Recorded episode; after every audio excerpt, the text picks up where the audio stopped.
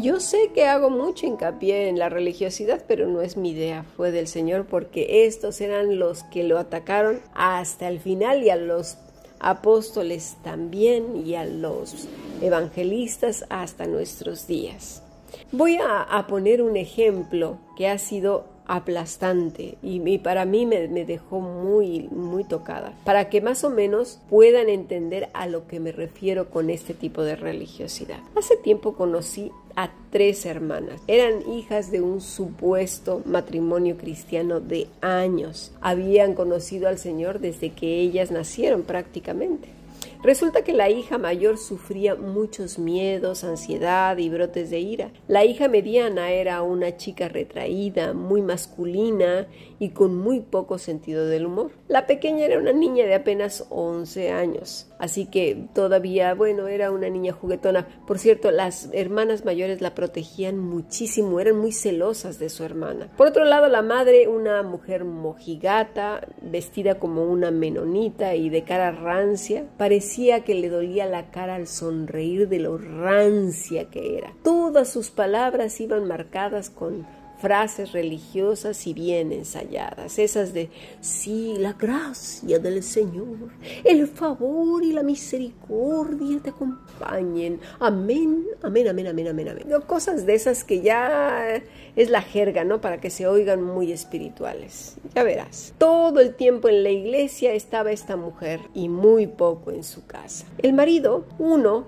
que en la iglesia era de una manera y en la casa de otro. Y como la madre estaba todo el tiempo en las cosas del Señor, pues bueno, el marido satisfacía sus necesidades y apetito sexual con las dos hijas mayores. Y sabes una cosa, esto lo hizo durante años y años. Y lo peor del caso es que la madre lo sabía y no decía nada porque claro, ella debía de estar sujeta a su marido y las hijas a ambos. Nos damos cuenta de la ruina de esta familia, cómo torcieron las escrituras y dirás, ay, pero eso es evidente. No, mis estimados, no, los religiosos lo adaptan como se les da la gana, en cualquier circunstancia en la que a ellos les conviene.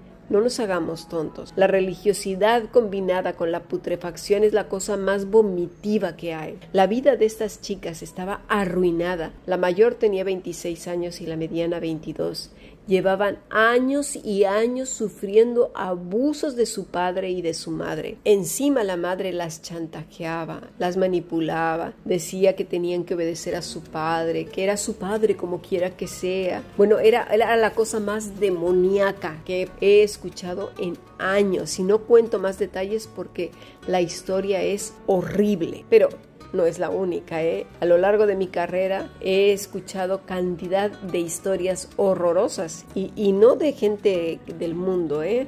porque mayormente me he dedicado a trabajar eh, para lo que le llaman la iglesia cristiana, porque estos de cristianos no tienen nada. Pero bueno, se llamaban cristianos. Estas chicas estaban confundidas con la verdadera relación con Cristo, porque lo único que conocían era la humillación, violación y vejación y cosas de verdad, no lo quiero decir, pero horribles que hacían estos padres. Y que si verdaderamente amaban a Dios, pues según sus padres deberían dejarse violar por ambos. Uno de manera directa y la otra mirando para el otro lado como si aquí no pasara nada. Eso por un lado. Por otro, esta mujer creía que con los servicios en el edificio, que como ya he dicho malamente llaman iglesia, compensaba el daño que causaba a sus pobres hijas, un daño que hasta la fecha no han podido superar. Y sé que muchas mujeres y hombres heridos me están escuchando ahora. Sé que poca gente los entiende. Sé que muchos en su escala de valores o umbral de tolerancia juzgan y critican a estas víctimas, esperando que la gente responda como ellos a sus poquísimos problemas, poniéndose por encima de todos los demás porque ellos se ponen como el estándar. Pero cuando los confrontas dices, ay no, yo lo digo porque la quiero, yo lo digo porque quiero que alcance el perdón de Dios. Mira, pensemos en las personas que han sufrido una, una lesión en sus cuerpos para ponernos en contexto. Al punto que perdieron sus extremidades o quedaron sin movilidad o movilidad reducida, lesiones serias físicas, ¿eh? físicas que se pueden palpar. Entonces, vamos a suponer que viene un religioso y le dice, la escritura dice que con fe puedes mover montañas. Si tuvieras fe, ahora mismo te crecería la pierna. Ah, pero cuando no tienes fe, no te crece. Si tuvieras fe, ahora mismo saltarías por los montes hasta el Everest, te irías en el día y en las 3 de la tarde ya estarías de vuelta. Aunque te hayan operado las rodillas montones de veces, no importa. Si tuvieras fe, podrías escuchar, aunque quedaste sordo de un oído y el otro más o menos. Pero no oyes bien porque no tienes fe. Si tuvieras fe, podrías ver bien y no tuvieras ese glaucoma. Si tuvieras fe, podrías caminar ¿eh? y, se te quitaría la paraplegia o cuatriplegia. Yo, yo no sé, de verdad, cómo me duele el trato que estas gentes horrendas les dan a estos hermanos inocentes. la cosa más horrible. Todas estas cosas que he comentado obviamente son incoherencias. Son palabras que además lamentablemente aplican los faricristianos y que además cargan de culpa a un montón de personas. Son palabras sacadas del mismo infierno, porque el Señor nunca se refirió a eso. Estas personas no entienden las escrituras. Jesús vino a salvar lo que se había perdido, vino a reconciliarnos con el Padre, dio su vida por nosotros para que fuéramos salvos y llamarnos hijos de Dios a través del arrepentimiento de nuestros pecados, caer a sus pies. El Señor no vino a darnos riquezas y salud perpetua, sino como vamos a estar en su presencia, por favor Ahora bien, sí que es verdad que el Señor si quiere porque Él es Dios puede sanar a quien Él le plazca, pero no es la norma, ¿lo entendemos? Dios trata con cada persona de manera personal, particular, muy específicamente. Lo que sí nos da es fortaleza, nos consuela y nos acerca a Él. Pero no depende de que sanemos de nuestra fe, pues si no somos nosotros los que nos sanamos, por favor. Cuando Cristo dijo, tu fe te ha salvado, fue porque esas personas vieron que Jesús era Dios encarnado, el único que podía perdonar sus pecados.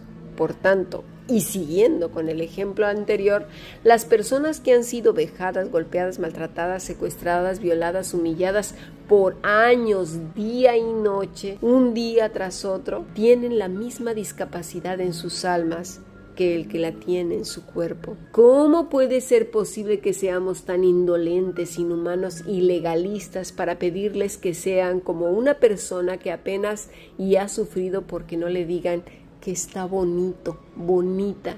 ¿Lo, comprendemos? Es, ¿Cómo pedirle a alguien que no tiene lamentablemente una parte de su cuerpo o piernas o que está lesionada de la cadera que corra alrededor del mundo en tres minutos? Por favor, si de algo peca el cristianismo actual, es de indolente, incapaz de sentir empatía. No lloran con los que lloran, ni se alegran con los que se gozan. Más bien aplastan y cargan de más culpa a los que lloran. Los vuelven victimarios a pesar de que son víctimas. Y encima los acusan de rebeldes contra Dios. Y con los que se alegran o con los que están alegres, los chafan porque tienen envidia de que ellos no hacen lo mismo que los otros y entonces los aplastan, desalientan, son indiferentes, apáticos, rancios, critican, no, no, no, no se alegran de nada, miran para otro lado, arrugan la cara. Jesús dijo que en esos odres no podría entrar el vino nuevo. Los fariseos consideraban el vino viejo como el mejor, pero Jesús al final de sus parábolas usó un sarcasmo. Les dijo que ese vino no servía para nada el vino nuevo, que era él mismo, necesitaba servirse en odres nuevos.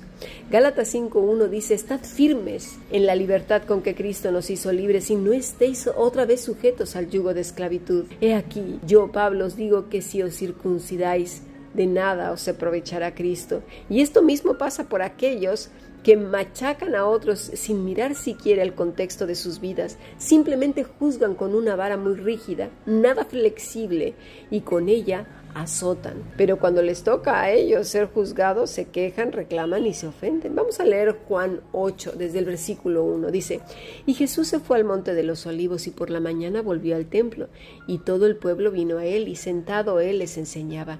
Entonces los escribas y los fariseos le trajeron a una mujer sorprendida en adulterio y poniéndole en medio le dijeron, Maestro, esta mujer ha sido sorprendida en el acto mismo del adulterio, y en la ley nos mandó Moisés apedrear a tales mujeres. Tú pues, ¿qué dices? Hasta aquí nos detenemos. Nos detendremos aquí porque el religioso fariseo del siglo XXI, es decir, los faricristianos, les encanta aplicar versículos para machacar al caído. Esta mujer estaba sufriendo, la estaban exhibiendo públicamente. No se dice que los insultaba, que estaba rabiosa, que les golpeaba o tiraba piedras o les escupía, ni tampoco dice que le hizo eso mismo a Jesús. Esta mujer venía en silencio, dolida, avergonzada y humillada. Y el otro culpable no estaba ahí. ¿Sabes por qué? Porque siempre disculpamos al agresor y no al agredido. Ah, y si están muertos, todavía más, resultan ser inocentes. Así pues, llegaron con todos sus versículos bien listitos para arremeter contra ella y luego intentar orillar al maestro para que les apoyara en su afán de aplicar las escrituras como se debe. Estos no faltan hoy. Son los que dices, dicen, ¿verdad que las escrituras dicen esto o aquello? ¿A qué dicen esto o aquello? Porque este, esta, no ha aplicado de tal y tal manera, porque así le va como le va. Por eso está amargada, amargado. Son buenos para eso. Vamos al versículo 6. Mas esto decían tentándole para poder acusarle, pero Jesús inclinando hacia inclinado hacia el suelo, escribía en la tierra con el dedo, y como insistieran en preguntarle, se enderezó y les dijo, el que de vosotros esté sin pecado sea el primero en arrojar la piedra contra ella. Hasta aquí vamos a dejar. Un día de verdad estaremos delante del Rey y todas aquellas injusticias que hemos cometido en el nombre de Cristo tendremos que dar cuentas. La falta de misericordia, el exhibir públicamente a hermanos, hermanas piadosas, heridos, inocentes, dolidos, como dijo el Señor a Caín. La sangre de Abel clama desde la tierra. Así las lágrimas y el dolor de estos inocentes claman en el trono de Dios. Vamos al versículo 8. E inclinándose de nuevo hacia el suelo, siguió escribiendo en tierra, pero ellos al oír esto, acusados por su conciencia, salían uno a uno, comenzando desde los más viejos hasta los postreros, y quedó solo Jesús y la mujer que estaba en medio. Te fijas, ninguno se arrepintió, solo se fueron con sus remordimientos Solo se fueron acusados por la conciencia, pero ninguno cayó de rodillas delante del rey. La única que se quedó delante del maestro fue esta mujer. Ella también se pudo haber ido, pero ella se quedó frente al maestro sin pronunciar una sola palabra. Escúchalo bien, porque somos buenos para decirle a las personas, pero es que lo tienes que decir, pero es que lo tienes que confesar, es que no lo has dicho, tienes que decir exactamente la palabra justo, esta, yo perdono, yo me arrepiento, yo esto, legalistas, faricristianos. Sin embargo, si hemos cometido este pecado, ya sea por callar, ya sea por mirar para otro lado, o tirando piedras, de verdad, mejor nos fuera pedir perdón antes de que nos llegue la cuenta, porque la cuenta llega y llegará sin duda. Versículo 10. Enderezándose Jesús y no viendo a nadie sino a la mujer, dijo, Mujer, ¿dónde están los que te acusaban? ¿Ninguno te condenó?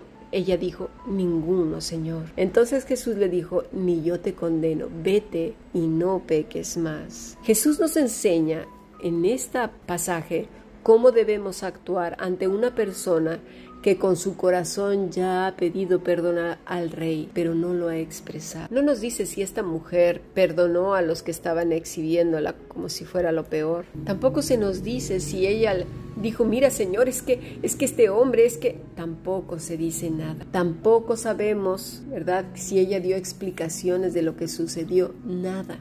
Ella estaba en silencio. Pero lo que sí sabemos es que Jesús escuchó el corazón de esta mujer y también de esos perversos. Nadie en esta tierra puede escuchar el corazón de los hombres, solamente Cristo. ¿Cómo podemos juzgar con tanta ligereza y ponernos en el lugar de nuestro Señor Jesucristo. Ay, no, yo no he hecho eso. Mira, si Dios realmente está tocando tu vida y mi vida, miremos hacia atrás si hemos lastimado a alguien esta semana o semanas atrás, meses atrás, si hemos participado de manera directa o indirecta en la humillación, maltrato, vejación, acusación, exhibir a alguien o no. Y si lo hemos hecho, pues más nos vale pedir perdón a Dios y a la persona. Porque el faricristianismo está pululando por todo el planeta bien disfrazado. Pero que Dios nos perdone, porque en estos odres, en esos odres de faricristianos, son tan duros, arrugados y feos que no entra el vino nuevo. Fíjate que da la casualidad que estos eran recipientes de cuero en los cuales se servía vino o aceite. Y, poco a poco tomaban cierta forma, pero con el tiempo ese odre se envejecía y pues ya no servía para nada. Si se le ponía vino nuevo, ese vino nuevo y fresco, pues lo rompería. Las almas arrugadas, con sus costumbres rancias, viejas, santurronas e hipócritas, no soportan el vino nuevo aunque digan que pertenecen a la vid verdadera. Sus vidas solo generan problemas, son infructuosos, son rancios, se justifican a sí mismos y buscan como desesperados un fruto, pues no sé cómo, pero dicen que hacen. Eso sí, dicen que hacen, notemos, ¿eh? no es que produzca el espíritu en ellos, hacen. Las únicas personas que disfrutan estando con ellas, ¿sabes quiénes son? Otros igual de arrugados y rancios, otros faricristianos. Si tú has sido lastimado, lastimada por estas personas, no te fíes de ellos. Quien murió por ti fue Cristo. Quien te escucha es Él. Quien te perdona y comprende lo que has pasado y cómo ha quedado tu alma después de tantos azotes, humillaciones y dolor. ¿Sabes quién es? Es Él. Nosotros los humanos no, no, lo vamos a poder entender a menos de que hayan pasado por una situación así. Pero el que menos te va a entender es un faricristiano. Necesitas identificarlo. Jesús no te pedirá más de lo que puedes dar. Abraza fuertemente al Maestro y no te sueltes de él. No escuches las acusaciones de estos faricristianos. Aléjate de ellos porque no van a cambiar. Solo se van a remasterizar. Y no insistas estar al lado de los tales. Lo que puedes hacer es orar por ellos, pero de lejos, porque te van a hacer daño. Nunca reconocerán que son faricristianos, porque ellos se fabrican sus propios frutos y se justifican. Y digo frutos sus propios frutos porque son frutos de la carne, frutos de la religiosidad. Juan 8:12 dice así, otra vez Jesús le habló diciendo, yo soy la luz del mundo, el que me sigue no andará en tinieblas, sino que tendrá la luz de la vida. No lo olvides, solo Cristo y solo Cristo. Todo aquel que te quiera humillar, maltratar, que no te lleve a los pies del Señor, que no muestre en su vida el fruto del Espíritu Santo, paz, gozo, benignidad, bondad,